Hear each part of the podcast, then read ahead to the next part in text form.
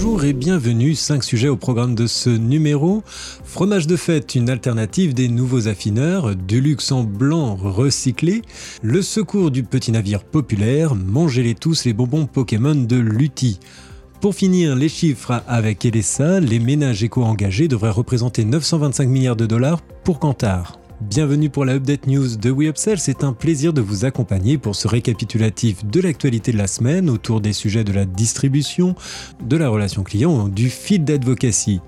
Avec le soutien d'Upsells, force de vente supplétive, nous traiterons des tendances, des derniers chiffres et nouveautés. On se retrouve juste après ça.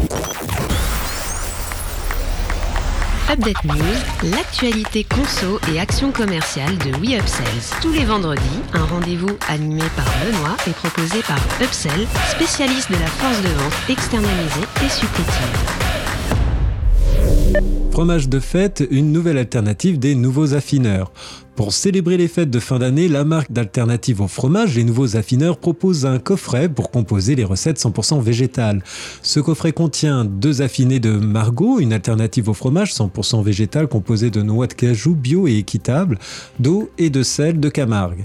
S'ajoute à cette base quatre ingrédients dans, les, dans petits pots en verre poivre, campo, fleurs de sel, canneberge et euh, noix du Périgord. Des fiches recettes expliquent la marche à suivre pour confectionner leurs 10 fromages végétaux. Le kit est disponible dans les magasins et sur le site de la marque. Du en blanc de blanc recyclé. Le blanc recyclé est une peinture blanche fabriquée à partir de 35% de, partie de peinture recyclée collectée en déchetterie. Dulux Valentine la commercialisera à partir du 1er novembre chez le roi Merlin. La marque adossée à l'industriel Asco Nobel est engagée dans une politique ambitieuse en faveur de l'environnement. Son objectif est de réduire les composés organiques volatiles des peintures, de favoriser les technologies à l'eau pour les lacs, les lasures et de recycler 50% des déchets. Chez Dulux, 71% des peintures sont déjà à moins d'un gramme de COV par litre, alors que la réglementation impose la barre des 30 grammes. Le secours du petit navire populaire. La marque bien connue pour ses petites boîtes de thon en conserve et de plus en plus pour la gamme de poissons fumés s'engage auprès du secours populaire pour les fêtes de fin d'année. La marque bretonne, du petit, la marque bretonne Petit Navire ancré à Douarnenez, à l'occasion des fêtes de fin d'année, s'engage à reverser 1% du chiffre d'affaires réalisé sur les poissons fumés au secours populaire. Un engagement qui vaut du 25 octobre au 2 janvier 2022. L'entreprise, dont la maison mère Thai Union, confirme verser au minimum 100 000 euros à l'association Caricative. Petit Navire est partenaire de l'association depuis plusieurs années, participant notamment aux opérations Boîte à Bonheur depuis 2006 à travers les magasins Carrefour pour soutenir la campagne Vacances-été du Secours Populaire.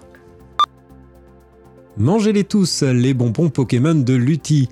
Alors que vient de sortir en magasin la très attendue extension de cartes Pokémon sauce spéciale anniversaire des 25 ans de la licence, le confiseur Lutti propose une nouvelle version gourmande de Pikachu et ses amis, les bonbons Pokémon. Ces premiers bonbons en forme de Pokémon lancés et fabriqués en France à Bondu dans les Hauts-de-France. Les petits pourront déguster l'incontournable Pikachu mais aussi d'autres personnages du célèbre manga. Les bonbons proposés en sachet de 180 grammes sont déclinés en deux références, aux saveurs douces de fruits, de cola, barbe papa et grenadine, et une fise au parfum piquant de cactus, cola et fruits. En bref, pour les chiffres, les achats des ménages éco-engagés devraient représenter 925 milliards de dollars d'ici 5 ans. Selon une étude de Kantar, les éco-engagés vont représenter 40% des ménages d'ici 5 ans pour un total d'achat de 925 milliards de dollars, soit le double d'aujourd'hui. L'étude Who Cares? Who Does de Kantar, réalisée auprès de 90 000 personnes dans 26 pays, dévoile tout d'abord que 49% des ménages dans le monde déclarent que la pandémie a renforcé leur intérêt pour le développement durable. Elle dévoile en outre euh, une segmentation des ménages autour de trois profils, les éco-sceptiques, 40% des sondés, les éco-sensibles, 40% des ménages, et enfin les éco-engagés, 22% des sondés. Les achats de produits de grande consommation par les éco-engagés représentent un total de 446 milliards de dollars en 2021, soit une hausse de 70 milliards par rapport à 2020.